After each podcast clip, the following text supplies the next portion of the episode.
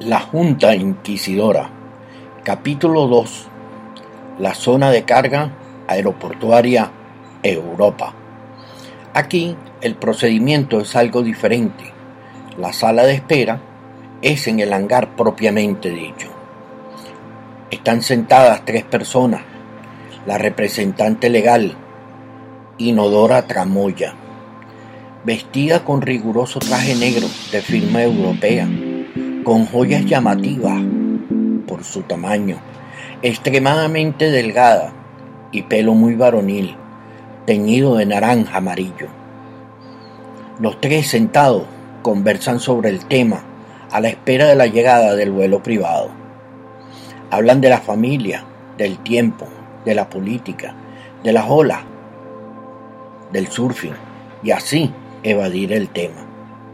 Tramoya solo escucha y piensa para sí misma que falta de tacto. Avisan por el parlante que el vuelo estará en tierra en media hora y que están por llegar los de la policía científica. En vehículo oficial llega la forense, asienta Simena y el chofer. Se bajan del vehículo y se dirigen caminando. Los tres en espera. Cada uno se presenta, nombre, apellido, distintivo y cargo. Ximena se dirige a la dama Tramoya, previamente quien ha sido informada que es la representante legal. ¿Sabe usted que en el vuelo viene un comisario de donde sucedieron los hechos? Responde, la verdad, nadie lo explicó. ¿A qué se debe la visita del comisario? Es algo que está en el sumario y cuando llegue el momento, en su condición legal, podrá leerlo. Las otras dos personas no están autorizadas para ello. Tan rápida como una fiera ágil, entiende que el hecho reviste de vicios criminales y que no es como se lo han hecho creer. Ella le pregunta, ¿me puede adelantar algo? Solo el juez dirá cuándo puede leer el sumario. Vuelve a pensar, ahora sí se complica esto. Las otras dos personas que no están al tanto de lo que acontece se miran mutuamente, no entienden nada. No obstante, Tramoya le pide a Ximena que por favor le comente alguna información, aunque sea de manera superficial.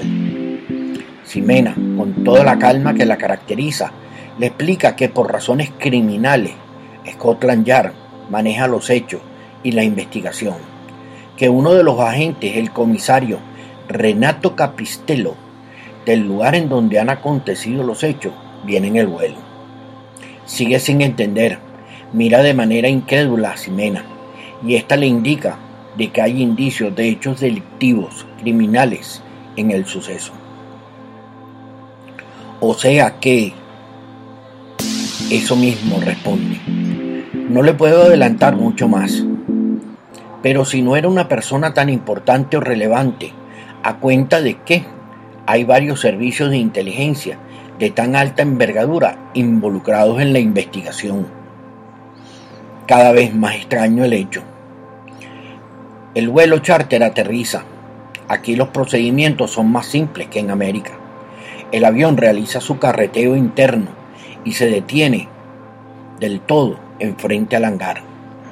Solo Capistello se baja del avión, se abre la compuerta lateral, llega el montacarga, se procede a la colocación de la carga en el transportador, se retira la montacarga, baja la carga a nivel de piso y llega al centro del hangar. con la misma la deposita y se retira. El avión ya ha emprendido su carreteo a otro lugar del terminal. Capristelo entrega la documentación a la responsable de la policía científica, Ximena, quien la lee con mucho detenimiento y se la entrega a Tramoya. Le da el visto bueno y se procede al reconocimiento ocular. Las otras dos personas no pueden reconocer a la víctima porque es imposible determinarlo a simple vista. Ya se sabía, dice Capristelo, que habla un español con acento de otro país. Ximena se comunica por radio con el vehículo fúnebre que trasladará el contenido de la caja hasta los laboratorios para identificar plenamente el cadáver. Tramoya y los otros dos acompañantes se retiran caminando hasta el lugar donde han estacionado el vehículo, en que llegaron todos juntos. En el camino, comentan el estado de destrozo del cuerpo. Uno le comenta al otro, así no se puede hacer un entierro, con todos los honores. El otro lo mira, le dice, cremar, y responde, será lo mejor. Interviene Tramoya, creo que primero deben reunirse conmigo y quien tiene el testamento, el doctor Julieto Palenciaga, antes de planificar nada.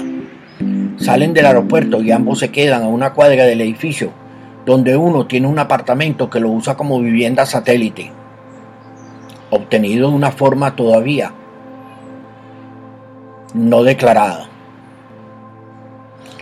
Se paran frente al bar de la esquina, entran y piden una botella de champán bien fría se miran mutuamente, se sientan después de quitarse las chaquetas y las corbatas, se remangan las camisas, se deshacen de todo aquello que significa estar aprisionado, enjaulado, atado, subyugado y respiran con aire de libertad. Llega la cubeta con hielo y la botella de la Yukiko, la que tanto adoraba ella. ¡Pum! suena el descorche. El mayor se queda con el corcho y dice, historia. El mesonero sirve las dos copas y pregunta, ¿alguna entrada? En un minuto responde el menor. Alzan las copas. Jin Jin, brindemos a la salud de nosotros, los vivos, dice el uno al otro. Finalmente, libres, nos la quitamos de encima. Mañana es otro día y visitaremos al modisto Palenciaga, en referencia a que todo es cortar y coser para vender como alta costura, ampón de cuello blanco, a ver qué nos depara el testamento.